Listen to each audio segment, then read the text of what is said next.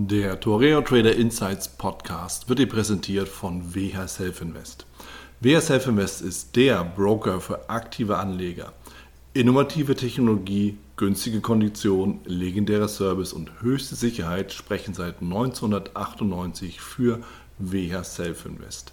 Für weitere Informationen über WH Self Invest schau gerne auf den Link in den Show Notes. Hallo und herzlich willkommen zur neuen Folge im Torre Trader Insights Podcast.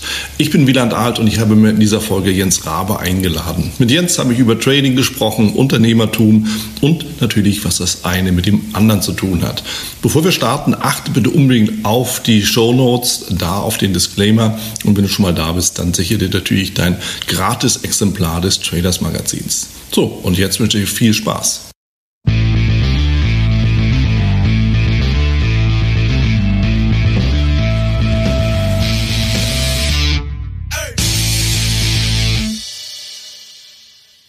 Bin hier mit Jens Rabe. Jens Rabe ist den meisten wirklich bekannt, die sich mit Börsenhandel, mit Trading beschäftigen. Und zwar aus mehreren Gründen. Einmal natürlich aus dem ganzen Thema Optionen, Optionsstrategien. Ja, so ist, glaube ich, auch dein erstes Buch, Jens, oder? Genau. Genau, Optionsstrategien. Und du bist natürlich auch als Unternehmer unterwegs und das auch in einem recht umfangreichen Stil, so wie wir im Vorgespräch irgendwie so rausgearbeitet haben. Ich sehe auch mal deine Posts, da geht es ja nicht immer nur ums Trading, sondern da geht es auch mehr so um Mindset, Unternehmer. Und von daher freue ich mich natürlich ganz besonders, dass du hier bist und bin gespannt auf unser Gespräch. Willkommen, Jens. Hallo, Wieland, schön bei dir zu sein. Klasse. Jens, dann lass uns doch direkt mal einsteigen. Es geht ja um Trading hier bei uns im, im Podcast oder im Gespräch auch.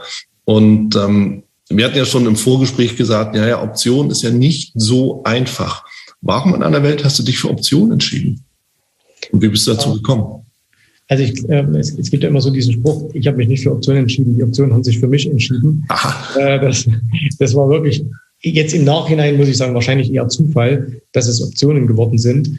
Und zwar lag es einfach daran, als ich, ähm, ich habe 1996 mit Börse angefangen äh, indem ich genau wie alle anderen erstmal irgendwas gekauft habe, so auf, auf Tipps gehört, ein paar Aktien gekauft, ein paar Optionsscheine gemacht, ne, wie, wie man das halt so macht. Mhm. Und äh, habe eigentlich die ersten Jahre mehr oder weniger ähm, zufällig an den, an den Börsen agiert. Also wenn es eben nach oben ging, habe ich gewonnen, wenn es nach unten ging, habe ich verloren und ähm, ich hatte überhaupt keinen Plan. Und dann habe ich irgendwann mal meinen ersten Mentor kennengelernt, ähm, auf einer, auf einer Trading-Messe. Übrigens, ich weiß nicht, ob du die noch kennst, die, die Trading Expo in Aschaffenburg. Äh, ich ich glaube, da, ja. da hast du, glaube ich, sogar mal einen Vortrag gehalten. Lang, ja, lang, lang, eine, ein, einer der letzten, genau. Ja, ja, also lang, lang ist her. Und da habe ich damals meinen allerersten Mentor, richtig, richtig Mentor kennengelernt. Und der kam vom Optionshandel. Mhm. Und äh, der hat, äh, ich habe hab schon mal was von Optionshandel gehört gehabt im Vorfeld, habe das aber ehrlich gesagt nicht begriffen. Also es war ähm, mir war das zu kompliziert mit diesen ganzen Griechen und äh, diese ganze Black-Scholes-Formel und so weiter. Und äh, mein, mein, mein Mentor, der Henning, äh, der hat mich damals an die Hand genommen und gesagt, Junge, setz dich hier mal her. Und der hat mir das wirklich an einem Abend alles auf, auf einem DIN A4-Blatt erklärt. Und danach habe ich Optionen begriffen. Und ähm, das hat, hat mich fasziniert, deswegen bin ich dann auch dabei geblieben. Ich sage aber heute, hätte er mir damals vielleicht Forex erklärt, weil es ein Forex-Händler gewesen wäre, oder hätte er mir damals vielleicht Daytrading erklärt oder, oder irgendwas anderes, dann wäre ich heute vielleicht ein Daytrader oder ein Forex-Trader. Hm. Also das heißt, äh, das, das war jetzt nicht so, dass, dass, äh, dass Option jetzt äh, das einzig war gewesen wären, sondern es war mehr oder weniger ein bisschen ähm, Bestimmung, dass ich eben genau ihn treffe, genau an dem Tag und er eben genau Optionen macht. Mhm. Mhm. Interessant. Also das heißt, du du bist also durch Zufall einfach in, in, der, in dein Mentor reingelaufen sozusagen mhm. und äh, dann hat sich alles andere gegeben. Ich meine, das ist tatsächlich der etwas ungewöhnlichere Weg zu einer, zu einer, ja, zu einem Produkt oder zu einem Handelsstil in dem Sinne. Was hat dich denn da auf die Messe geführt? Die Neugierde ja. oder, oder wie? Also ich bin vielleicht nicht ganz zufällig in ihn reingelaufen, sondern ähm, es gab ja damals sehr, sehr viel, noch, noch viel mehr als heute so Foren, im Internet, wo man sich ausgetauscht hat. Mhm. Ähm, also ähm, es gab damals Foren, wo man eben äh, sich ausgetauscht hat, wo man einfach miteinander geschrieben hat und so weiter. Äh, so, so ein bisschen wie Reddit vielleicht heute ist. Das gab es ja schon mal vor, vor über 20 Jahren alles.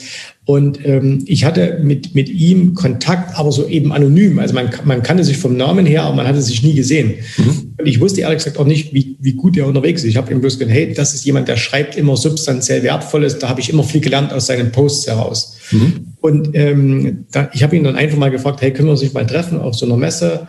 Und, ähm, und dann haben wir uns eben getroffen. Er ist auch auf diese Messe gekommen. Und äh, ich habe dann festgestellt auf dieser Messe, nachdem wir uns dann kennengelernt hatten, er war ein paar Jahre älter als ich.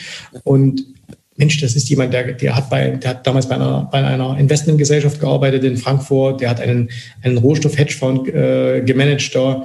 Und das war für mich so eine ganz andere Welt, wo ich dachte, wow, solche Leute gibt es tatsächlich. Ja. Kannte ich nur aus, äh, aus, aus Filmen.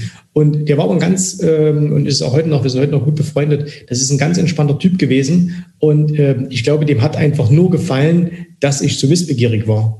Also, dass ich halt immer wieder gefragt habe und dass ich gesagt habe, ja, ich mache das. Und ich habe gesagt, Mensch, wenn du mir was beibringst, was muss ich dafür tun? Was, was muss ich machen, damit du mir was beibringst? Und ich glaube, das hat ihm einfach äh, gefallen. Und deswegen hat er, mir, hat er mich dann quasi unter seine, unter seine Fittiche genommen und äh, hat mir dann einfach in den nächsten Jahren, ich habe also habe unglaublich viel von ihm gelernt, ähm, nicht nur über Börse, sondern auch übers Leben. Und ähm, deswegen äh, war das nicht unbedingt so Zufall, sondern eher so ein bisschen, ich habe auf diesen Zufall hingearbeitet. Mhm. Was durchaus auch eine gute Idee ist, auch für, für andere Themen, dass man eben einfach ja, dem, dem Zufall etwas auf die Sprünge hilft und äh, einfach auch Situationen herbeiführt. Und das ist nämlich die Frage, jetzt hast du ja relativ über Jahre begleitet. Tatsächlich ist es was Ungewöhnliches. Meistens höre ich immer so, naja, ich bin irgendwie so rein gestolpert oder ich habe mich selber dafür interessiert und habe mir das dann selber beigebracht. Ich finde es sehr klasse, wenn du sagst, ich habe gleich jemanden gesucht, der mich da an die Hand nimmt. Und jetzt sich die Frage, inwieweit hat es trotzdem Rückschläge gegeben bei deiner Entwicklung als Trader oder zum Trader? Und äh, wie tief waren denn diese Rückschläge, wenn es welche gab? Ja, die, die gab es natürlich zuhauf. Und ähm, ich, ich glaube, dafür ist auch ein Mentor nicht da, dass er, dass er verhindert, dass du Rückschläge hast. Mhm. Äh, vielleicht noch eine Sache ganz kurz. Äh, dass ich einen Mentor gefunden habe, ich habe ja auch nicht nur ihn gefragt, ich habe ja hunderte von Leuten gefragt. Also ich habe ja jeden, von dem ich glaubte, dass er mehr weiß als ich, gefragt, hey, wie funktioniert das? Mhm. Und ich glaube, das ist auch der beste Weg, jemanden zu finden, indem man einfach Menschen, von denen man denkt und von de oder von denen man weiß, dass sie mehr wissen, einfach um Hilfe bittet. Und diese Hilfe kann kostenfrei sein, die kann aber auch, ich habe auch viel bezahlt äh, am Anfang äh, mhm. für, für, solche Leute und das war immer gut. Und äh, jetzt deine Frage mit den Rückschlägen. Natürlich gab es diese Rückschläge. Ähm, es gab ich ganz große, ich habe meinen größten Rückschlag hatte ich noch ohne Mentor. Äh, ich habe, wie gesagt, 19, 1996 angefangen. Äh, bis 2000 lief es fantastisch. Ne? Du erinnerst dich auch, neuer Markt in Deutschland. Du musstest nur irgendwas kaufen, dann hast du Geld verdient. Und ich habe tatsächlich bis 2003 dann, also von 2000 bis 2003, alles, was ich in den Jahren zuvor hatte, wieder komplett verloren und sogar noch ein bisschen mehr. Hm. Ich habe alles wieder, äh, alles wieder in den Sand gesetzt und äh, das war dann aber auch so der Punkt, wo ich sagte, verdammt, das kann doch nicht sein, dass du Geld verdienst und dann verlierst du es alles wieder. Also hast du ja scheinbar doch keine Ahnung. Und es hat dann so diesen Ehrgeiz in mir geweckt, du musst es lernen. Ja. Und dann habe ich eben angefangen, das ein bisschen systematischer zu machen, ähm, habe hab versucht, viel zu lernen. Und dann kam die Finanzkrise. Äh, durch die bin ich sehr, sehr gut durchgekommen. Also 2008, 2009, das, das lief super. Ähm, ich habe damals noch, habe damals auch schon viel Optionen gemacht, habe damals viel Rohstoffe auch gehandelt. Äh, das lief gigantisch gut.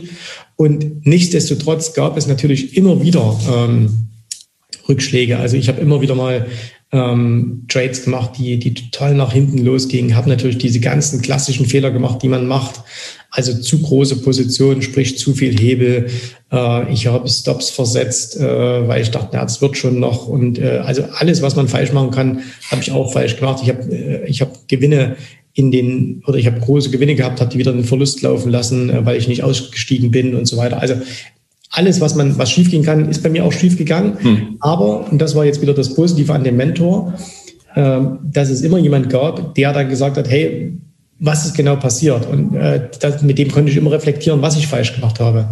Das heißt, er hat mich immer davor bewahrt, ganz dumme Dinge, also ganz extrem dumme Dinge zu tun. Ein paar dumme Dinge hat er mich machen lassen, ähm, aber einfach nur, damit ich es halt lerne. Mhm. Und äh, er hat mir dann auch immer gezeigt, oder auch nicht nur er, ich hatte dann später auch noch andere ähm, ich sag mal, das waren dann auch Coaches oder, oder Berater, die man sich einfach mal genommen hat, ähm, die mir dann immer gezeigt haben, was habe ich falsch gemacht und wie mache ich es beim nächsten Mal besser. Also dass dieser, dass dieser Lerneffekt aus den Fehlern da war. Mhm. Und äh, ich bin heute auch ähm, dankbar für jeden Fehler, den ich gemacht habe weil der hat natürlich in dem Moment unglaublich wehgetan, weil es damals auch um Summen ging, die zum damaligen Zeitpunkt sehr hoch waren, ähm, wo ich auch heute sage, Gott sei Dank habe ich diesen Fehler gemacht, weil ein Fehler, der mich vielleicht vor 15 Jahren 10.000 Euro gekostet hat.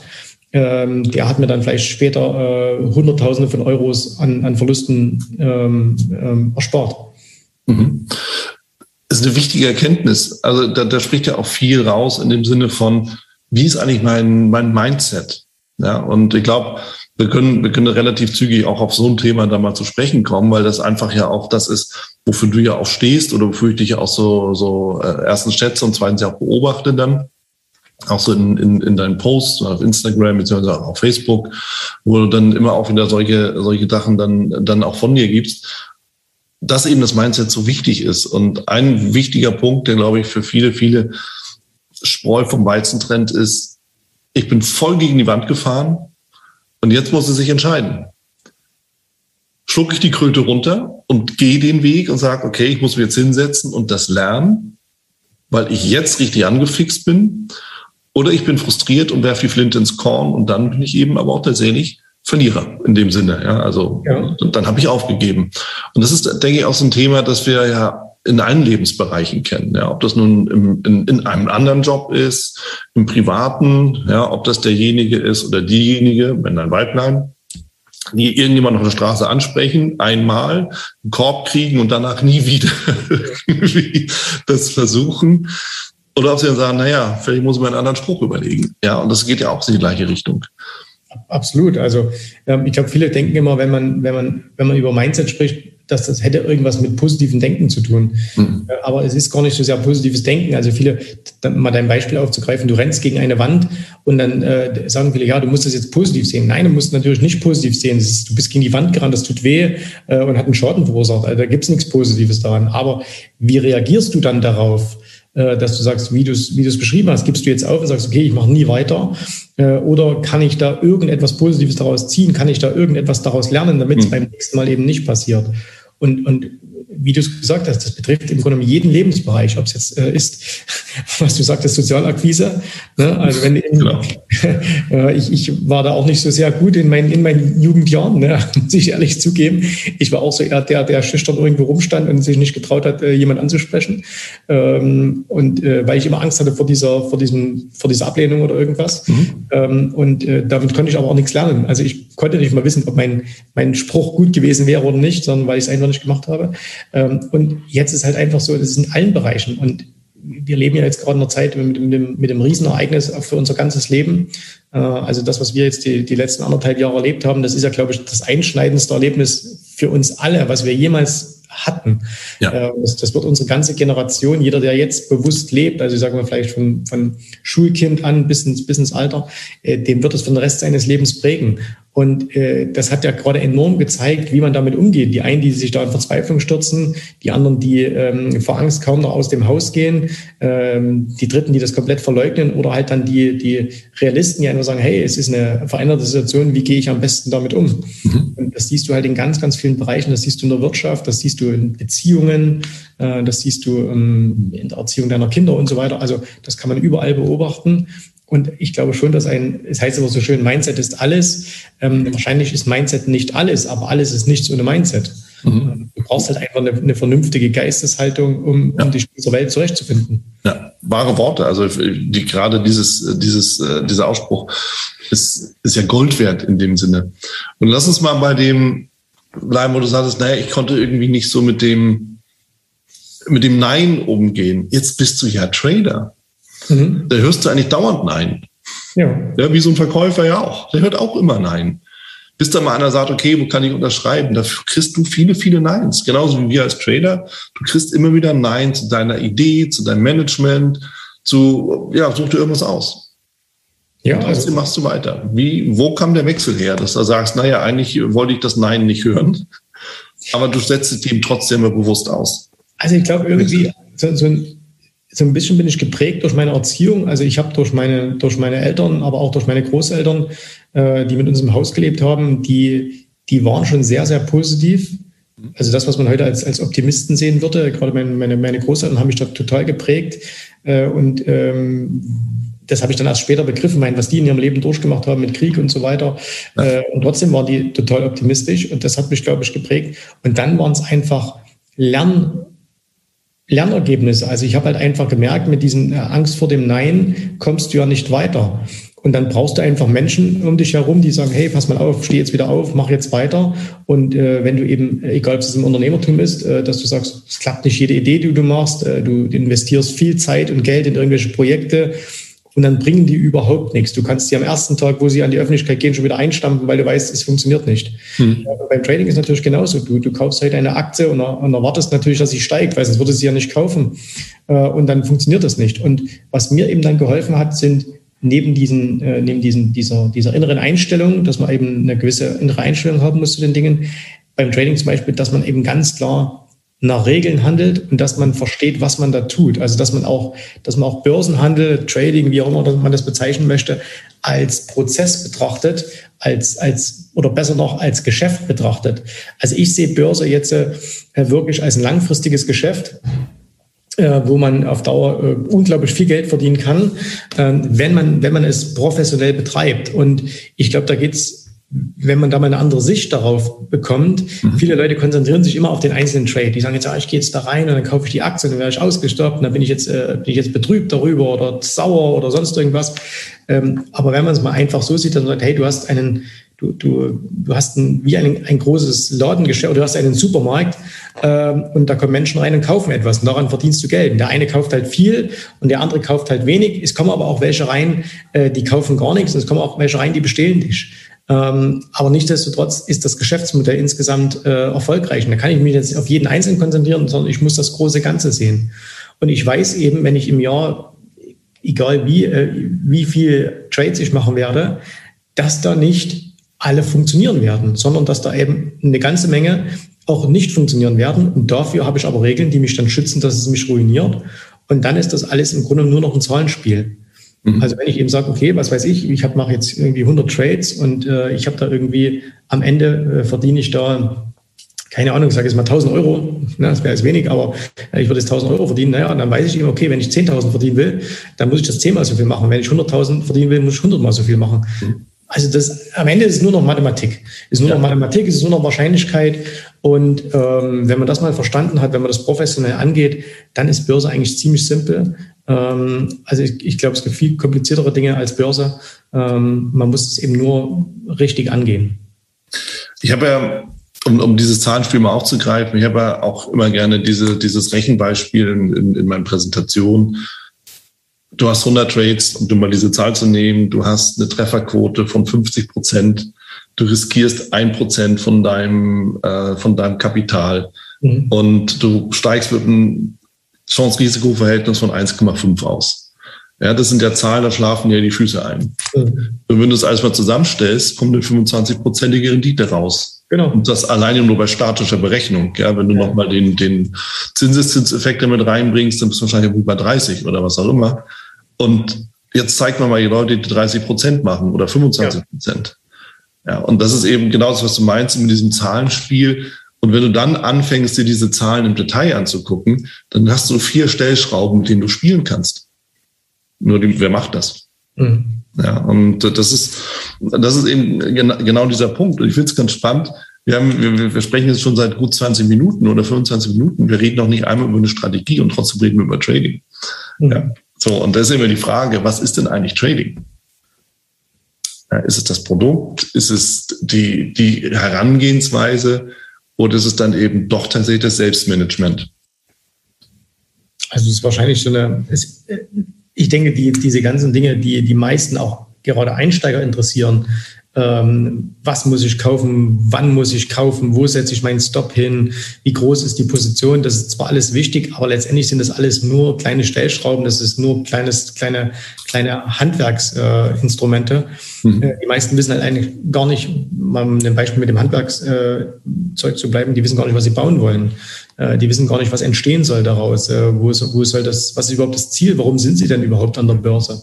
Und wenn du das als erstes klärst, wenn du klärst, okay, was habe ich für Ressourcen, äh, was habe ich für Fähigkeiten, welche Möglichkeiten gibt es denn dann, ähm, dann kannst du alles andere dir auch entsprechend dazu suchen. Aber die meisten, die gehen los und sagen, hey, ich habe jetzt einen, ich kaufe mir jetzt einen Hammer und jetzt ist alles, was Sie sehen, sieht aus wie ein Nagel, mhm. ähm, was auch vielleicht gar nicht stimmt. Und deswegen ähm, musst du dir eben am Anfang so ein bisschen über deine Ziele klar werden. Du musst dir über deine Fähigkeiten klar sein äh, oder klar werden. Und dann kannst du eben alles andere angehen. Und dann ist Trading letztendlich nur noch eine Umsetzungssache, dass du dir, dass du dir letztendlich eine Schablone baust und entweder das, was du gerade tun willst am Markt, passt in diese Schablone, dann machst du das.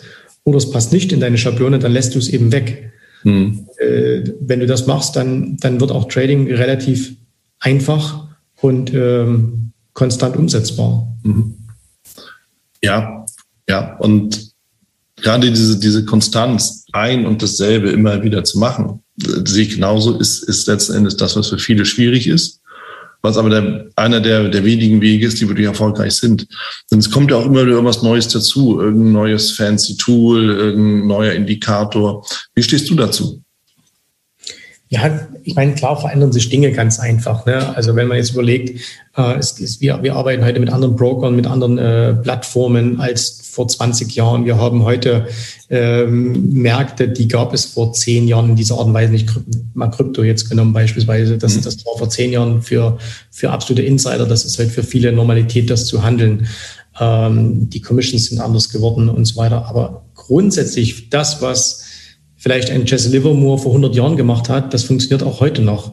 Ja. Ähm, natürlich, die Aktien haben sich geändert, äh, die Zeitspannen haben sich vielleicht geändert, der Informationsfluss ist schneller geworden, aber grundsätzlich hast du ja immer noch das Gleiche, nämlich du hast äh, Emotionen, äh, du hast institutionelles Geld, was rein und raus in die Märkte fließt äh, und ähm, wenn, wenn du das richtig einordnen kannst, dann kannst du Geld verdienen. Hm. Worauf achtest du denn bei deiner Analyse? Ähm, also wenn, ich, wenn, ich, wenn du heute den Chart von mir siehst, ähm, dann siehst du eigentlich fast nur Preisinformationen. Das heißt, du siehst eigentlich nur, ähm, du siehst nur den, den puren nackten Chart als solches. Äh, du siehst vielleicht noch zwei, drei gleitende Durchschnitte, die so ein bisschen zur Orientierung dienen oder vielleicht als Filter einfach genutzt werden. Mhm. Äh, an, ansonsten, ähm, wenn ich Aktien handle, äh, dann achten wir noch aufs Volumen.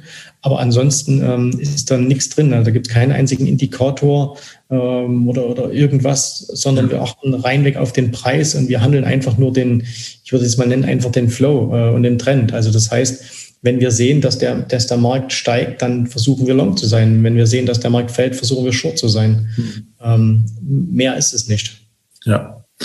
Ja, und auch da hast du eben wieder das Einfache also deine Schablone sozusagen, mhm. wo du eben einfach auch Komplexität rausnimmst. Denn persönlich glaube ich auch, je komplexer der einfach der Chart ist, je mehr der blinkt, ja, mit, mit ich, ich sehe ja auch immer oder höre mal ganz viel so Thema Volume Profile, Market Profile, ne, wie auch immer man das nennen mag. Ja, da ist der Point of, hast du nicht gesehen. Nur die Frage ist, was hilft's? Mhm. Das ist auch nur eine Zone, wo du darauf wartest, zu gucken, was die Leute machen. Ja. Also, ne, so, so könnte man das zum Beispiel auch. Aber du kannst, du kannst mit allen Dingen Geld verdienen. Ne? Also, ob du, ob du jetzt sagst, du machst jetzt äh, Volume Profile oder du machst das Fibonacci oder du machst jetzt irgendwie, äh, ich kenne selbst Leute, die mit, mit AOD Waves äh, Geld verdienen, was für mich jetzt nicht vorstellbar ist, weil ich nicht daran glaube. Aber ich kenne Leute, die verdienen damit eine Menge Geld.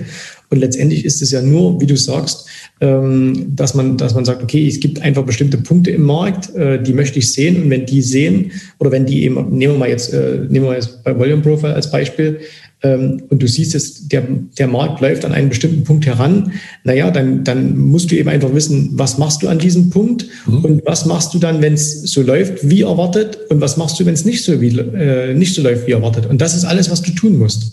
Ja. Ähm, und mehr gibt es dazu eigentlich nicht. Ähm, ich glaube auch, dass, dass da gerade äh, viele Privatanleger sich riesen komplexe ähm, Systeme aufbauen, die allein aufgrund ihrer Komplexität gar nicht handelbar sind. Mhm. Und äh, deswegen, äh, wenn du die Hälfte aller Dinge, die im Chart sind, rausschmeißen würdest, äh, würde das alles viel, viel besser funktionieren. Mhm. Den meisten. Mhm. Ja, also garantiert, garantiert. Gerade wenn es widersprüchliche Signale gibt, widersprüchliche Ergebnisse und da sind wir eben auch wieder so bei dem Bereich, das ist jetzt nicht Mindset, aber es hat auch viel mit unserer eigenen Wahrnehmung zu tun. Wie viel kannst du verarbeiten? Also wie viel Information kannst du wirklich auf einmal äh, zu einer Entscheidung bringen? Und in welcher Zeit? Ja, also das braucht eben auch. Und wenn ich dann so an Daytrader beispielsweise denke, die sich dann alles Mögliche da reinpacken und unheimlich viele Werte beobachten, ja, wie soll das gehen? Also es geht auch. Ne? Es gibt ja auch welche, auch bekannte Kollegen, die unheimlich viele Werte beobachten. Aber das ist eher eine Gabe, als dass man das irgendwie regelmäßig äh, multiplizieren könnte. Naja, ich glaube, vor allen Dingen eins ist wichtig, dass egal was man tut, man muss, man muss sich eben als, als Händler ähm, spezialisieren. Mhm. Egal, egal was es ist, aber du musst Spezialist darin sein, weil wenn wir, äh, jeder kennt das ja, oder äh, wenn, wenn du jetzt mal gelesen hast, äh, Jack Schwager, äh, Market Wizards, also wie heißt das auf Deutsch? Magier der Märkte. Magier der Märkte. Und wenn du das einfach mal liest, dann ist im Grunde, macht, machen alle was anderes, aber alle das Gleiche.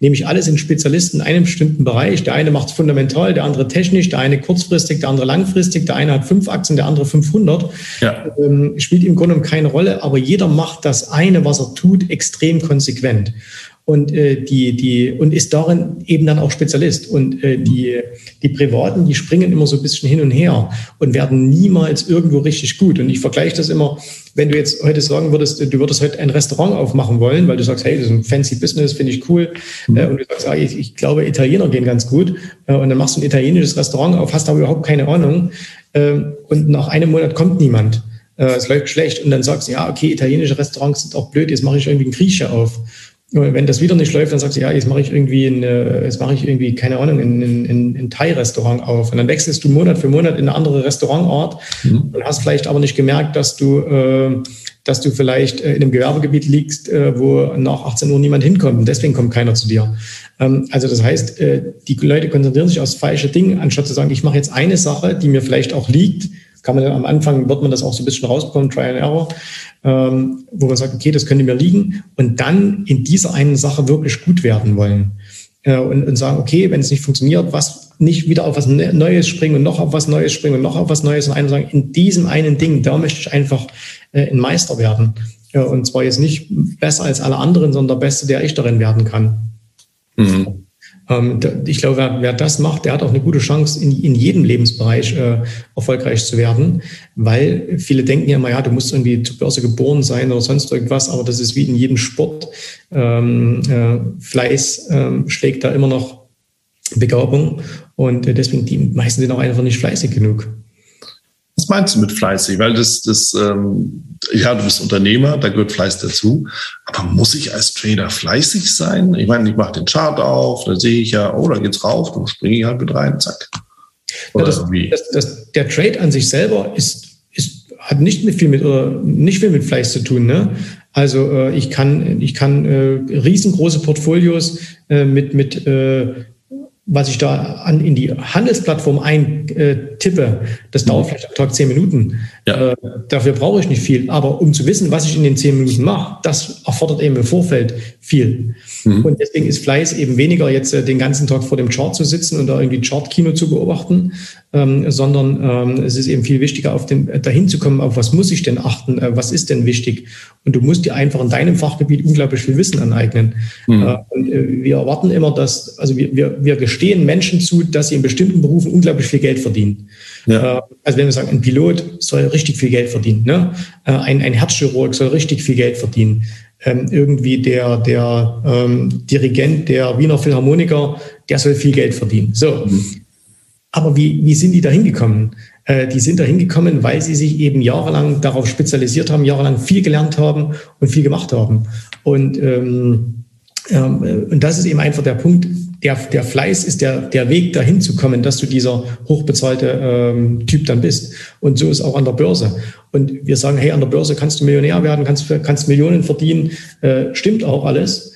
Aber eben nicht, indem du sagst, ich mache als, als Anfänger eine halbe Stunde am Tag So, ja. Das wird eben nicht funktionieren, weil es nirgendwo funktionieren würde. Du wirst auch kein guter, du wirst auch kein Cristiano Ronaldo äh, mit, mit einer halben Stunde Training am Tag. Und du wirst eben auch kein, äh, was weiß ich, ähm, kein, ich muss jetzt jemanden nehmen von früher, äh, Rolling, du wirst auch keine Rolling Stones oder keine Beatles, äh, mhm. wenn du eine halbe Stunde äh, im, im Keller übst, sondern du musst halt zehn Stunden am Tag üben. Und das am Anfang, mhm. dann wird es irgendwann mal leichter, aber am Anfang musst du das einfach machen. Und alle, die heutzutage mega erfolgreich sind, ähm, die, die sind nicht, natürlich sind das alles begabte Menschen, ohne Frage, aber die sind in der Regel auch immer die fleißigsten.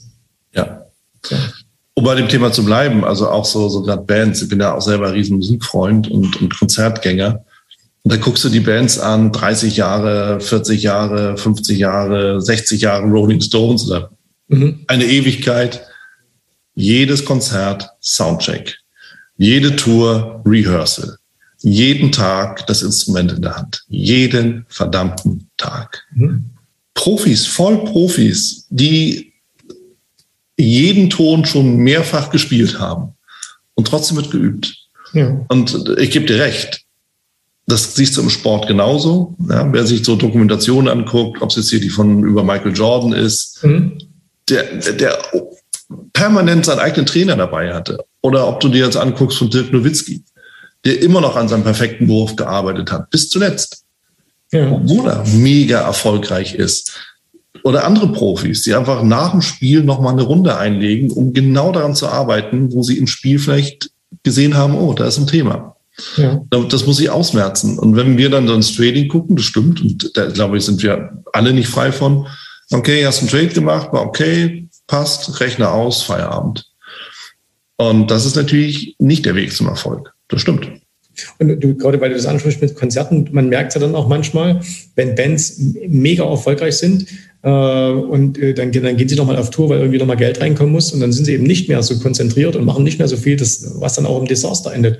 Äh, ja. So eine, eine ganzen Roses Tour, die dann irgendwie äh, ganz furchtbar ist, äh, weil, weil, weil die Jungs äh, andere Dinge zu tun haben, als zu üben, wie ja. du gesagt hast, das ist eben ja. schlecht. Oder wenn du das auch anschaust, jetzt mal, ähm, man kann jetzt von dem Sport halten, was man will, aber so MMA, äh, Conor McGregor, äh, der, der äh, sich aus dem Nichts da in den, in den, äh, in den Himmel gearbeitet hat, ja. ähm, aber ähm, warum ist er da hingekommen? Weil er einfach ein extrem fleißiger Arbeiter war äh, ja. und weil er eben Tag und Nacht äh, für diesen Traum gelebt hat und gemacht hat. Und jetzt, nachdem er da ganz oben ist, eben viele, viele andere Interessen hat und deswegen eben auch jetzt nicht mehr gewinnt. Äh, oder bei vielen Boxern hat man das gesehen und so weiter. Ist ja ein Rocky auch so schön, auch wenn es nur ein Film ist, aber ja auch so schön beschrieben. Am Anfang der Underdog, der sich hochkämpft, fleißig ist, ja. als ja. dann oben ist, ähm, gibt es auf die Nase, weil er nichts mehr macht. Und ja ich bin, ich habe dort, wir erleben, wir lernen ja viel über Erlebnisse und ich, ich habe das gelernt. Ich war in Chicago an der Börse in, in, äh, zwei Jahre lang und ich habe da mal einen, einen ähm, Händler kennengelernt. Äh, der war schon, war damals schon so um die 60 ungefähr und die Familie hatte eine Tradition, da im Weizenpit zu stehen. Also sein Vater war da, sein Großvater, so wie, wie man das aus einer Story halt kennt. Mhm. Und äh, der wurde mir mal vor, oder ich wurde ihm mal vorgestellt und durfte mal mit ihm zehn Minuten da sprechen. Und ich habe gesehen, dass der jeden Früh kam der aufs Parkett und hatte immer ein handgeschriebenes DIN A4-Blatt bei sich. Und ich habe ihn dann gefragt, hey, was darf ich Sie kurz fragen, was, warum bringen Sie da immer so ein handgeschriebenes Blatt mit? Und da hat er gesagt, ja, das ist meine, meine Trading-Vorbereitung. Ähm, wie gesagt, er hat nur Weizen gehandelt. Das hat die Familie seit 100 Jahren gemacht. Der, die wussten alles darüber. Die, die, die, die wussten mehr über Weizen als die meisten Biologen. Mhm. Und trotzdem hat er sich jeden Tag gewisse Dinge aufgeschrieben. Was weiß ich, was war der Vortagespreis und wie waren die Anzahl der Kontakte, keine, also so bestimmte Dinge, die eben auf den Weizenmarkt zutrafen. Ja. Und da habe ich ihn gefragt, aber Sie wissen das doch alles, weil Sie es doch schon so lange machen. Und hat er gesagt, junger Mann, wenn ich nicht vorbereitet in den Markt gehe, verliere ich Geld und das kann ich mir nicht leisten. Mhm. Da habe ich mir gedacht, okay, wenn der das machen kann, ähm, wenn der das macht, dann, dann kann ich das auch machen. Ähm, und seitdem mache ich zum Beispiel, habe ich für mich persönlich im Laufe der Zeit so eine Morgenroutine entwickelt, die ich immer mache, um mein, mein Handel vorzubereiten. Und wenn die nicht gemacht ist, fasse ich keinen Trade an. Da bin ich natürlich gespannt, wie die aussieht. Ach, das ist gar nicht so kompliziert. Also wir, wir, wir zeigen ja auch unseren ganzen äh, Kunden im, im, im Training, äh, das ist total simpel. Wir, wir wollen uns einfach über die Märkte, die wir handeln, ein Bild verschaffen, was nicht von Meinungen beeinflusst ist. Das heißt, also wir wollen nicht wissen, was sagt der eine darüber oder was sagt der andere darüber oder was sagen die Nachrichten darüber, sondern wir schauen uns nur an, ähm, wie sind bestimmte Märkte, wenn wir zum Beispiel Aktienmärkte handeln, äh, wie sind eben bestimmte Märkte gestern insgesamt gelaufen, wie sind die Trends mhm. auf, auf, Wochen, auf Wochenbasis, auf Tagesbasis, ähm, wie sind die äh, wie verteilt sich das steigende zu fallende Aktien? Wie sind die Put-Call-Ratios? Was hat, weil wir ja viel, immer noch viel mit Optionen machen, wie ist die Volatilität im Markt? Ähm, und im Grunde zwingen wir uns einfach nur dazu, äh, jeden Tag, bevor wir anfangen, so einen gewissen Check zu machen. Also letztendlich nichts anderes, als was ein Pilot macht, bevor er startet. Dass er einmal um sein Flugzeug läuft und so die wichtigsten Teile überprüft, ist das alles so okay. Und sich eben nicht darauf verlässt, dass einer sagt, ja, ja, passt schon. Äh, und genauso machen wir das. Also das ist, letztendlich ist das was ganz Simples. Das ist eine, eine, eine Excel-Tabelle, äh, die auch nicht sehr, sehr lang ist. Aber ich brauche dafür auch nur zehn Minuten. Aber ich bin eben gezwungen, diese Tabelle jeden Tag zu machen. Oder ich zwinge mich dazu. Ähm, und dadurch hab, weiß ich immer, wenn ich an die Märkte gehe, wie die aktuelle Situation ist und was die Wahrscheinlichkeiten sind, wo es sich hin entwickelt. Ich weiß auch nicht, wo es hingeht. Ich habe auch keine Glaskugel. Aber mhm. ich habe zumindest Wahrscheinlichkeiten. Und äh, ich habe ein gutes Gefühl, dass ich meine Hausaufgaben gemacht habe. Hm. Ja, und am Ende, das stimmt, es geht ja nur um Wahrscheinlichkeit. Was anderes, was anderes kannst du nur sagen, und das, das ist auch für viele nicht, nicht einfach nachzuvollziehen, gerade hier am Anfang, das ist, es geht ja nicht um Gewissheiten. Mhm. Die einzige Gewissheit, die du hast, okay, du gewinnst und verlierst. Also das ist sicher. Ja. ja und idealerweise hast du mehr das eine und weniger das andere. Ja, aber ob der Markt steigt oder fällt nach deinem Einstieg. Das kannst du nur mit einer gewissen Wahrscheinlichkeit vor, vorhersagen. Ne? Am, am, Ende ist, ist das Thema Börse das unsicherste, worauf wir uns im, im ganzen Leben mehr oder weniger einlassen. Ja, du kaufst dir einen Fernseher, liest alle Kommentare, die du dazu finden kannst, mhm. und dann triffst du die Entscheidung und sagst, das ist der Richtige aus dem und dem und dem Grund. Und dann ist es auch der Richtige. Aber ob der Markt steigt, ja, kannst du noch so viele Berichte angucken, der macht trotzdem was anderes im Zweifelsfall. Ja. Ja, genauso ja, wie, wie Zahlen und News. Ich meine, wir überprüfen ja, oder wir, wir, wir treffen ja selbst Entscheidungen vor unseren, äh, in unseren Familien, in unserem Liebesleben und alles. Also äh, wir, wir lernen irgendwann mal jemanden kennen und sagen, hey, das ist die oder der Richtige fürs Leben und äh, gehen auch davon aus, dass es funktioniert. Und manchmal funktioniert es, manchmal funktioniert es aber auch nicht. Und so ist halt das Leben. Mhm. Und ähm, Bloß bei Börse haben wir es eben relativ einfach in der Hand, äh, Dinge, die nicht funktionieren, wieder gehen zu lassen. Äh, wir, wir, können, äh, wir, wir können eben nicht sagen, äh, wohin der Preis geht. Wir können aber sehr, sehr genau festlegen, was passiert, wenn der Preis nicht dahin geht, wo wir es erwartet haben. Mhm. Das heißt, wir, wir haben die Risikoseite völlig unter Kontrolle. Die können wir zu 100 Prozent kontrollieren. Und ähm, unter gegebenen Umständen. Unter gegebenen Umständen, genau. Ja. Äh, aber sagen wir zu 99 Prozent haben wir sie, haben wir sie in der Hand. Ja. Und das ist auch das Einzige, worauf wir uns konzentrieren können. Alles andere liegt nicht in unserer Hand. Ja. Und darum, deswegen machen sich auch viele Händler ja dann gar keine Gedanken darüber, ähm, sondern äh, dass du sagst, okay, und da ist, das ist im Grunde genau das Gleiche, ob du da jetzt ein Warren Buffett bist und äh, am Tag zehn Stunden Bilanzen liest und aus fundamentalen Gründen dein Unternehmen kaufst oder aber ob du ein, ein kurzfristiger Trader bist, der irgendwie ähm, Charts liest. Letztendlich machen beide das Gleiche. Sie, sie treffen Entscheidungen aufgrund von Wahrscheinlichkeiten mhm. und ähm, korrigieren diese Entscheidungen, wenn sie feststellen, dass sie falsch lagen. Ja. ja. Im Ende ist es genau der gleiche Handel, bloß eben auf unterschiedlichen Zeitrahmen und auf unterschiedlichen ähm, und, und aus unterschiedlichen Gründen heraus ein Engagement einzugehen. Mhm. Aber von der, von der Herangehensweise ist genau das Gleiche. Mhm. Der eine will sich sicher sein, dass er genau das Unternehmen gefunden hat, was der Markt momentan unterbewertet und was langfristig eben steigen wird, äh, weil die Zahlen im Kontext eben so gut sind. Und der andere sagt, hey, das ist auch irgendeine Preislinie oder sonst irgendwas und deswegen wird jetzt das und das passieren. Ja. Und dann treffen beide ihre Entscheidung aufgrund ihrer äh, Erwartungshaltung. Und wenn diese eben nicht äh, erfüllt wird, dann müssen sie das Ganze eben korrigieren und können nicht den, den Kopf in den Sand stecken und sagen, ja, wird schon gut werden. Äh, das wird keiner machen, der erfolgreich ist. Und äh, deswegen ist es halt einfach so. Und das ist auch auf, auf jede andere Branche übertragbar, ob das im Immobilienbereich ist oder auf der Unternehmerseite wenn ich heute in meinem Unternehmen Entscheidungen treffe, wenn ich einen Mitarbeiter einstelle, mhm. ähm, dann habe ich ja auch die Erwartungshaltung, dass das der, der äh, absolute äh, super Überflieger in meinem Unternehmen wird. Wenn ich aber feststelle, er wird es eben nicht aus verschiedensten Gründen, dann muss man sich halt auch mal gegebenenfalls mal wieder trennen. Ja. Und ähm, wenn ich eben sage, ich kaufe mir irgendwie hier eine neue Software fürs Unternehmen oder wir führen einen neuen Prozess ein, dann ja auch aus der Erwartungshaltung heraus, dass das was Positives für uns bringt. Und wenn ich dann aber feststelle, es bringt nichts Positives, entgegen meiner Erwartungshaltung, na, dann muss ich es eben korrigieren.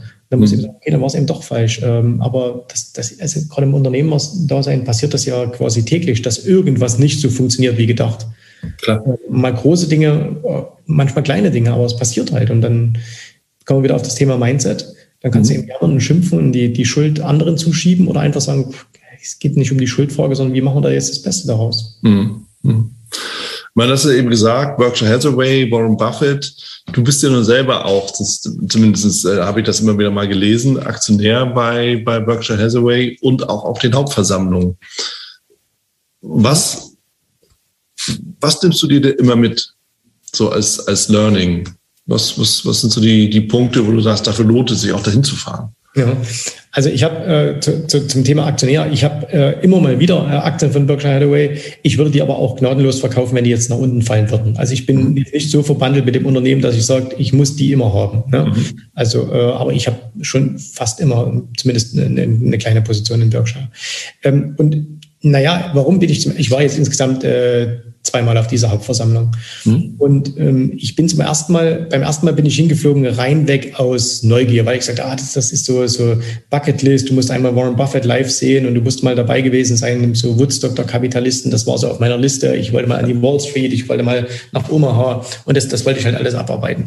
So, und dann war ich eben in Omaha und dann habe ich aber äh, da, das war ganz, ganz, war vor vier Jahren und äh, da da habe ich eine ganz große Lehre bekommen. Und deswegen sehe ich mittlerweile Warren Buffett völlig anders. Äh, ich habe ihn am Anfang super bewundert aufgrund der, des, des Finanziellen, was er erreicht hat, dass er eben so ein Riesenmilliardär geworden ist und äh, dann ein Riesenimperium aufgebaut hat. Und das, das hat, also da hat mich die unternehmerische Leistung so fasziniert. Und ähm, ich, das finde ich auch heute immer noch sehr, sehr bewundernswert. Aber was mich dann eigentlich noch viel, viel mehr fasziniert hat und, und was ich wirklich bewundere, ist, als ich äh, vor vier Jahren da war, da war er, glaube ich, sechs oder 87 Jahre alt, sowas in der Dreh herum. Und ähm, also End 80. Und sein, sein Partner äh, Charlie Munger war schon über 90. Und was, was mich echt fasziniert hat, war, ähm, als ich dann da saß und äh, da sitzen da irgendwie 30.000 Menschen in dieser Arena und äh, die beiden kommen da rein, setzen sich dahin und, und sind einfach sechs Stunden lang, haben die, haben die einfach Spaß. Das heißt, die sitzen einfach da, sprechen über das, was sie lieben, nämlich Investments, ähm, verstehen sich untereinander äh, blind und ähm, haben wirklich Spaß miteinander. Und das hat, hat, das hat mich unglaublich beeindruckt, weil ich, ich war damals äh, 46 und habe ich und naja, du kennst das selbst, ne? wir sind ungefähr gleich alt. Und so mit 46, da hat man jetzt keine Midlife-Crisis, aber äh, man denkt so, oh, boah, jetzt ist, man ist schon 46 und was, was, mhm. was wird jetzt noch? Und dann sieht man den da vorne sitzen und, und da habe ich so gedacht, wow, du hast ja noch, also wenn du so wirst wie er, dann hast du ja noch locker 40 Jahre vor dir mit viel Spaß. Und das war das, was, was mich total fasziniert hat, dass man eben auch noch in so einem hohen Alter äh, so viel Spaß an dem haben kann, was man sein ganzes Leben lang gemacht hat. Und ähm, er hat sich ja sein ganzes Leben so eingerichtet, dass er Spaß hat. Ja. Also er macht nur das, was ihm gefällt. Äh, er, er nimmt weil er das auch finanziell kann. Äh, er nimmt auf niemanden Rücksicht, also jetzt nicht, dass er rücksichtslos wäre, aber er, er sagt ihm auch, ich würde lieber einen Deal nicht machen, als dass es, äh, dass es mich in eine unkomfortable Lage bringen würde. Mhm. Er legt Wert auf bestimmte äh, moralische Werte und das, das schätze ich unglaublich an ihm. Ähm, es gibt natürlich viele Dinge, die man auch an ihm kritisieren kann. Ähm, aber viele Leute sehen, ja, hat er jetzt die letzten zehn Jahre den S&P geschlagen oder nicht? Das spielt auch überhaupt keine Rolle. Das ist völlig uninteressant. Ähm, deswegen ist vielleicht seine Aktie nicht unbedingt das aller, allerbeste Investment. Aber das, was man von ihm lernen kann als Mensch, äh, das ist, glaube ich, äh, unbezahlbar. Und deswegen bin ich auch ein großer Fan von ihm. Mhm. Ähm, einfach weil, weil das, das hat mir so eine unglaubliche Motivation gegeben, damals noch. Also ich bin wiedergekommen und habe zu meiner Frau gesagt, also ähm, du kannst entspannt sein, ich habe jetzt noch 40 Jahre lang Spaß, ich habe gesehen, es geht. Und manchmal brauchen wir einfach nur von jemandem den Beweis, äh, der uns das vorlebt. Und, und er hat das vorgelebt und äh, oder lebt das ja auch immer noch vor. Deswegen hoffentlich kann ich nächstes Jahr wieder hinfahren. Äh, also ich drücke ihm fest die Daumen, dass er 100 wird. Ja, klasse. Ich meine, das ist mal ein ganz anderer Aspekt ähm, in Bezug auf Warren Buffett der aber auch, der ist auch schön. Und mir kommt dazu das Bild, ich war hier in Hamburg auf einem, eigentlich auf dem, ich behaupte mal, es ist das letzte Rolling Stones Konzert ever gewesen, zumindest in Hamburg. Also davon gehe ich einfach mal fest aus. Und viele fragen sich ja, Mensch, warum lebt eigentlich Keith Richards immer noch? Wie ist das möglich? Und wenn man den, den Spielen sieht, ja, wenn, das ist ja alles auf die Großleinwand dann projiziert und du guckst dir diesen äh, doch durchaus betagten Menschen an, wie er seine Gitarre spielt, dann denkst du, dieser Mensch wird niemals sterben, solange es Musik gibt. Mhm. Aus dem einfachen Grund, der, der hört erst dann auf, wenn der letzte Ton auch noch irgendwie gespielt ist. Und das wird einfach nie sein. Also so als Sinnbild, diese Verzückung, diese Begeisterung, dieses in sich selbst und bei sich selbst ja. sein, obwohl der seit 70 Jahren Gitarre spielt und eigentlich so die Schnauze voll haben müsste davon. Aber nee, er macht das, was er liebt. Und in dem Moment, wo du das machst, was du liebst, wirst du nie aufhören. Mhm. Und kriegst auch nicht genug davon. Und dann hast du auch Spaß dann merkst du ja noch nicht mal, dass du irgendetwas machst, was, was, was mit Geld verdienen und Beruf zu tun hat, ja. Und da können wir eigentlich den Bogen schlagen, weil du bist ja nicht nur Trader, du bist ja auch Unternehmer, du hast ja auch 17 Mitarbeiter, hattest du mir gesagt, aktuell und äh, willst auch noch mehr mit aufnehmen. Und am Ende machst du ja auch das, was du liebst, oder sehe ich das falsch? Absolut. Also das, das, ist auch das, äh, das ist auch das Versprechen, was ich mir gegeben habe, als ich die Firma gegründet habe oder die, die jetzige Firmengruppe. Da habe ich gesagt, du machst das genau so lange, solange du Lust, Lust darauf hast. Und mhm. an dem Tag, wo du keine Lust mehr hast, hörst du auf der Stelle auf. Ja. Und äh, das, das war auch immer mein Antrieb, übrigens um Geld zu verdienen. Mhm. Ähm, klar, man, man macht, man verdient immer Geld, weil man sich natürlich am Anfang diese ganzen äh, fancy Sachen irgendwie zulegen will. Ne? Schönes Haus, schönes Auto und so weiter. Ähm, aber irgendwann merkt man, das ist alles toll, dass man das hat. Mhm. Es macht aber das Leben nicht aus. Und äh, jetzt geht es eigentlich nur noch bei mir darum, ich mache das, weil es Spaß macht. Mhm. Dass dann Geld reinkommt, das ist einfach nur äh, nice to have und das ist auch so ein bisschen Bestätigung, dass es, dass es Menschen schätzen. Mhm. Ähm, aber ich würde ähm, jetzt nichts mehr machen, nur noch um des Geldes willen. Also deswegen, das habe ich mir auch geschworen von Anfang an, ähm, als ich mich, als ich mich, ich habe mich mit 19 Jahren selbstständig gemacht und ähm, die ersten Jahre waren da auch so, da hast du auch viel, viele Dinge gemacht, einfach nur des Geldes wegen, weil du halt wusstest, okay, da kommen Rechnungen und die musst du halt bezahlen und hast du Verantwortung und so weiter für eine Familie.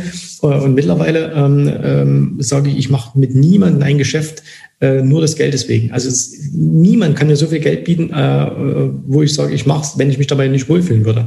Ja. Und das ist, glaube ich, so der größte Luxus, den man haben kann, dass man sagt, äh, man macht nur das, was man, was man tagtäglich will, was, was Spaß hat.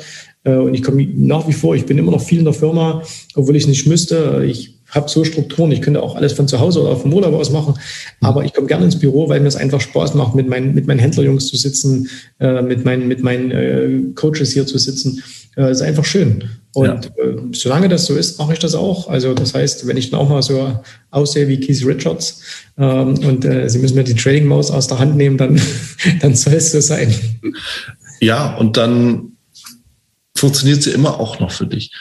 Ich spreche das auch deshalb an, weil ich immer wieder auch mal so, so entweder selber Gespräche führe oder auch so mitbekomme, wo dann so Leute kommen und sagen, Mensch, also irgendwie, warum macht ihr denn eigentlich alle, ihr seid doch, ihr, ihr seid doch angeblich alle so tolle Trader, warum macht ihr dann noch Schulungen haltet Vorträge und das kann doch alles nicht so sein. Aber du hast ja die Antwort gegeben und ich kann das nur unterstreichen, weil es auch Spaß macht und macht Freude, ja. Warum mache ich, warum, warum schreiben wir Bücher oder äh, mit dem Buch verdient ja kein Geld. Ja, also zumindest nicht, wenn, ne, so. Zumindest nicht in Europa. Ähm, es gibt, glaube ich, noch andere. Also einmal ist natürlich der Spaßfaktor, es macht einfach Spaß. Ähm, es gibt aber natürlich noch einen anderen Aspekt, das verstehen viele nicht, weil sie nicht verstehen, dass, dass Börse ein Geschäft ist. Mhm. Äh, und ich glaube, ähm, viele verstehen nicht, wie wird man wirklich super reich an der Börse. Und äh, alle, die super reich geworden sind an der Börse, egal ob es jetzt Buffett ist oder Soros oder äh, die ganzen Hedgefonds-Jungs äh, Hedgefonds und so weiter, ähm, Charles Templeton, also Charles Templeton oder, oder John Vogel und so weiter, die sind ja nicht reich geworden wegen ihrer, wegen ihrer teilweise grandiosen Erfolge, die sie an der Börse hatten, ähm, sondern sie sind alle reich geworden und so wird man in jedem Bereich auch reich, indem man ein ganz wichtiges ähm, Ding mitnutzt, nämlich OPM, Other People's Money, also mhm. das Geld anderer Leute. Und ähm, Buffett hätte nicht diese 100 Milliarden, die er irgendwie hat, wenn er nicht sein ganzes Leben lang äh, das Geld anderer Leute genutzt hätte, erst in Form seiner Partnerschaften, später dann mit dem Float, den er aus den Versicherungsgesellschaften zieht. Äh, George Soros wäre nicht so wäre nicht zum Multimilliardär geworden, wenn er nicht das Geld seiner Kunden vermehrt hätte und da einen Anteil sich gesichert hätte. Und man muss da einfach mal ehrlich sehen, die Leute, die sowas sagen, äh, das sind die, die 10.000 Euro auf dem Konto haben und sagen, ja, warum, warum ihr Trader? Ne? Wo ich denke, ja, komm, ähm, natürlich könnte ich auch, und konnte, konnte ich auch schon vor vielen Jahren nur von meinem Trading sehr gut leben. Aber Trading ist ja auch etwas, das machst du allein. Das heißt also, das ganze Risiko liegt auch bei dir. Und das bedeutet, wenn dir morgen irgendetwas passiert, dann hast du keine Einnahmen mehr. Und ähm, Deswegen ist es einfach vernünftig und auch verantwortungsvoll, gerade wenn man eine Familie hat, dass man sagt, man stellt das auf mehrere Standbeine. Und mhm. deswegen haben ja auch viele erfolgreiche Händler eben nicht nur Aktien, sondern die haben auch noch ein paar Immobilien, wo eben Geld reinkommt oder die betreiben noch ein zusätzliches Consulting-Geschäft, ähm, weil man eben einfach noch zusätzliche Einnahmen hat, die man entweder wieder in sein Trading hineinschiebt, was automatisch dazu führt, dass man mehr verdient an der Börse, mhm. Äh, oder aber die einfach noch eine weitere Einnahmensquelle sind. Und ähm, das, das, also wer, wer sowas sagt, der disqualifiziert sich eigentlich immer selbst, dass er wirklich überhaupt keinerlei ökonomischen Grundverstand hat. Ähm, und ähm, das sagt immer sehr, sehr viel über diese Person aus. Und deswegen, ähm, ja. jeder, der, der ein Geschäft macht, kein Geschäft dieser Welt ist heute ohne Fremdkapital aufgebaut. Amazon, ähm, Tesla, was, wir können hernehmen, was wir wollen, alles funktioniert immer nur mit, mit Fremdkapital. Und als Trader kannst du nun mal nicht zur Bank gehen, kannst sagen, hey, wie, wie schaut es aus, gib mir mal 10 Millionen, ich habe eine gute Idee. Äh, die, das geben sie dir halt nicht. Und deswegen musst du es eben irgendwie anders machen, um dieses viele Kapital, äh, was, was da notwendig ist, auch heranzuschaffen. Und warum sollst du nicht dein Wissen teilen, was du hast, mit Menschen, äh, die dieses Wissen noch nicht haben? Ich meine, ja. das macht jeder Lehrer so, das macht jeder, äh, dass jeder, der heute Koch lernt, hat das von jemandem gelernt, der kocht. Äh, das wäre ja genauso, wenn man sagt, äh, warum ist der Ausbilder in der Berufsschule äh, für Köche, wenn der doch so gut wäre, warum macht er kein Restaurant auf? Oder warum ist der Professor an der, an der Uni, der den, äh, der den Studenten zeigt, wie sie einen Blinddarm operieren müssen, wenn der so gut ist, ähm, warum hat der keine, keine Klinik für Blinddarme? Also das ist, das ist einfach ähm, ziemlich, ähm, ziemliches Gerede von Menschen, die nicht viel ökonomischen Sachverstand haben. Ja, und ich ergänze das gerne, weil du sagst ja, es geht ja nur mit Fremdkapital. Und das müssen wir einfach auch auch feststellen und auch begreifen, als Trader bekommen wir automatisch Fremdkapital auf Knopfdruck, den Hebel. Mhm. Ja, das, das, ist ja nichts anderes. Mhm. So, wie, wie kann ich denn mit einem 5.000 oder 10.000 Euro Konto auf einmal 100.000 Euro im Markt bewegen? Wie? Mit dem Hebel. Ja. So, und da fängt es ja schon an. Und wenn mir das noch nicht mal klar ist, hast du recht, dann ist mir überhaupt nichts klar. Ja, also unter dem Aspekt ist es sicherlich auch mal eine Betrachtung wert und, ähm, und eine Idee. Jetzt, wir kommen so langsam in, in den Abschlussbereich rein. Du hast ja auch viele Erfahrungen gesammelt in der Ausbildung von Tradern und zu dir kommen ja auch viele. Und da ist einfach die, die Frage, was sind so aus deiner Sicht die typischen Fehler, die gerade am Anfang beginnen? Ein paar hast du ja schon so genannt, aber vielleicht kannst du noch mal ein bisschen zusammenfassen. Hm, ich, ich glaube, es gibt so einige grundlegende Fehler. Nummer eins, man ist sich nicht bewusst, warum man überhaupt an die Börse geht. Äh, jetzt würde jeder sagen, ja klar, weil ich Geld verdienen will, aber in der Regel, warum willst du das Geld verdienen? Also was willst du, was willst du damit erreichen? Äh, das sollte man sich als erstes äh, darüber klar werden. Und zwar ja. einfach nur deshalb, weil es wird ja mal Rückschläge geben. Und in diesen Rückschlägen brauchst du eine Motivation. Und diese Rückschläge diese, diese Motivation kann nicht sein, na, ich will Geld verdienen, sondern eben, weil du sagst, okay, ich will meiner Familie vielleicht ein sicheres Heim bieten oder meinen Kindern eine gute Ausbildung, ich will meinen ja. Eltern was äh, zurückgeben, was auch immer. Ne? Also gibt es viele verschiedene Gründe und da sollte man sich klar darüber werden. So, dann sollte man eine realistische Erwartungshaltung haben, nämlich dass, ähm, dass man nur, wenn man, wenn man entsprechend äh, was investiert, auch was rausbekommt. Und das meine ich jetzt vor allen Dingen so, dass man eben äh, Energie investieren muss. Mhm. Wie wir das vorhin gesagt haben, dass eben ein Cristiano Ronaldo nicht eines Tages aufwacht und sagt, er ist jetzt der weltbeste Spieler der Welt, äh, sondern er, er ist zu diesem Spieler geworden, weil er eben unglaublich viel gemacht hat. Er hat, weil er unglaublich fleißig war. Und das, das ist diese, diese falsche Erwartungshaltung, die viele sagen, ich gehe jetzt an die Börse, äh, gehe irgendwie auf ein Seminar, lese zwei Bücher und äh, jetzt bin ich in einem Jahr reich. Ähm, das kann passieren, wenn du Glück hast und irgendwie am Tief Dogecoin kaufst. Ähm, aber die Wahrscheinlichkeit ist eben nicht sehr, sehr groß. Und selbst wenn du dann das Geld hast, wirst du es wieder verlieren, weil du eben nichts kannst. Das sehen wir ja bei den Lotto-Gewinnern. Also das heißt, die richtige Erwartungshaltung wäre angebracht, nämlich dass man durchaus hohe Renditen erwarten darf. Man darf durchaus erwarten, dass man deutlich, deutlich mehr als diese kolportierten 8% im Jahr verdienen kann. Also es kann viel, viel mehr sein, mhm. aber man muss was dafür tun. Mhm. Ähm, und ähm, das Dritte ist, dass man das Ganze, das Dritte, man sollte es als Geschäft, als Geschäft sehen. Und ähm, Geschäfte funktionieren nur, wenn sie Prozesse haben, wenn sie Strukturen haben, wenn sie systematisch angegangen werden. Ähm, und viele, die in ihren Geschäften scheitern, egal was das jetzt ist, ob das jetzt der kleine Laden an der Ecke ist äh, oder ob das jetzt irgendwie ein Großkonzern ist, die scheitern, ähm, weil, sie, weil sie Fehler machen äh, und nicht, weil es die Umwelt ähm, so will. Und das ist beim Trading genauso. Wer scheitert im Trading, das liegt an einem selbst. Man muss also Selbstverantwortung übernehmen. Man muss sagen, ich bin dafür verantwortlich, egal wie das jetzt ausgeht. Und wer Verantwortung übernimmt, der wird dann auch äh, den richtigen, den richtigen Weg gehen, denke ich. Ja, klasse das sind tatsächlich auch mal so, die Frage stelle ich ja regelmäßig, auch mal andere Ansätze. Also auch, auch, auch vom, vom Punkt. Und also ich höre deutlich raus, dein, dein Unternehmerherz ist eben auch das Börsianerherz und eigentlich ist es eine dasselbe, was am Ende genau das auch, auch wiedergibt, was du gerade zum Schluss gesagt hast. Trading ist ein Geschäft. Und wenn wir uns professionell aufstellen, wenn wir eben wirklich auch das Begreifen, dass, um den, den Händler nochmal zu nehmen, dass wir auch Sachen einkaufen, wo wir vielleicht die Hälfte wegwerfen müssen, weil sie keiner kauft. 50 Prozent Trefferquote. Ja. Aber der Profit bei den anderen stimmt, dann ist der Job gemacht. Ja, und kein Händler da draußen in seinem Laden regt sich darüber aus, da fragt man, fragt man einen Obsthändler, ja.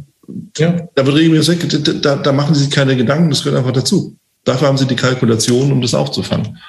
So, und ich glaube, wenn, wenn uns das gelingt im Handel, grundsätzlich sind wir alle einen großen Schritt weiter. Ne, der eine mehr, der andere weniger, aber das ist die Grundvoraussetzung. Das, das kann ich nur unterstreichen. Und von daher große, große äh, und viele Punkte zum Nachdenken. Und nochmal, ich finde es super spannend und interessant, dass wir beide jetzt seit fast einer Stunde über Trading reden, ohne über Trading zu reden.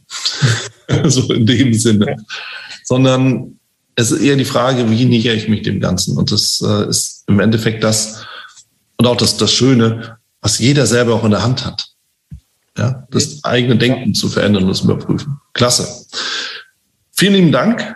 Ernst war mir ein großes Vergnügen, mit dir über Unternehmertum, Börse, Warren Buffett, Mindset und auch ein bisschen Trading zu reden. Und ich freue mich schon, wenn wir uns das nächste Mal sehen, ähm, entweder irgendwo in Deutschland auf einer der Messen in Dubai oder eine Flughafen-Lounge, oder? Was meinst irgendwo, du? Irgendwo auf der Welt, irgendwo, wo es schön ist, werden wir uns schon über den Weg laufen. Genau. Freue mich drauf. Bis dann. Alles Gute, Jens. Vielen, Vielen Dank, Wieland, dass ich dabei sein durfte. Dir alles Gute. Ciao, ciao. Das war's auch schon wieder hier im Torero Trader Insights Podcast. Ich freue mich, dass du dabei warst und ich wünsche dir natürlich viel Erfolg bei der Umsetzung der Impulse denn äh, wenn wir über Impulse sprechen, dann heißt es natürlich auch für dich, dass du überlegen musst, wie kann ich das in meine persönliche Praxis am besten auch umsetzen, adaptieren und dabei halt eben alles Gute, viel Erfolg. Wenn dir der Podcast gefällt, dann teile ihn auf jeden Fall mit deinen Freunden, Bekannten und all denen, von denen du weißt, dass sie sich für Börsenhandel und Trading interessieren. Hinterlass mir gerne auch eine Bewertung oder schick mir eine E-Mail, wenn du mit mir in Kontakt treten möchtest. Folge mir auf Facebook und vergiss nicht den Newsletter zu abonnieren der Torero Trader School, um eben immer auf dem aktuellen Stand der Dinge zu sein, was Veranstaltungen, Ausbildung, Schulung, Vorträge oder auch neue Artikel angeht. In dem Sinne freue ich mich aufs nächste Mal gemeinsam mit dir, wünsche dir viel Erfolg, alles Gute, bis zum nächsten Mal bei Torero Trader Insights, dein Wieland Alt. Da du ja noch da bist, ich will dich nochmal einladen in die VTRD. Schau mal vorbei, vtrd.de. Schau dir an, wo die Regionalgruppen sind und ob die Webinare vielleicht auch nochmal interessant sind. Dann werde gerne ein Mitglied bei uns.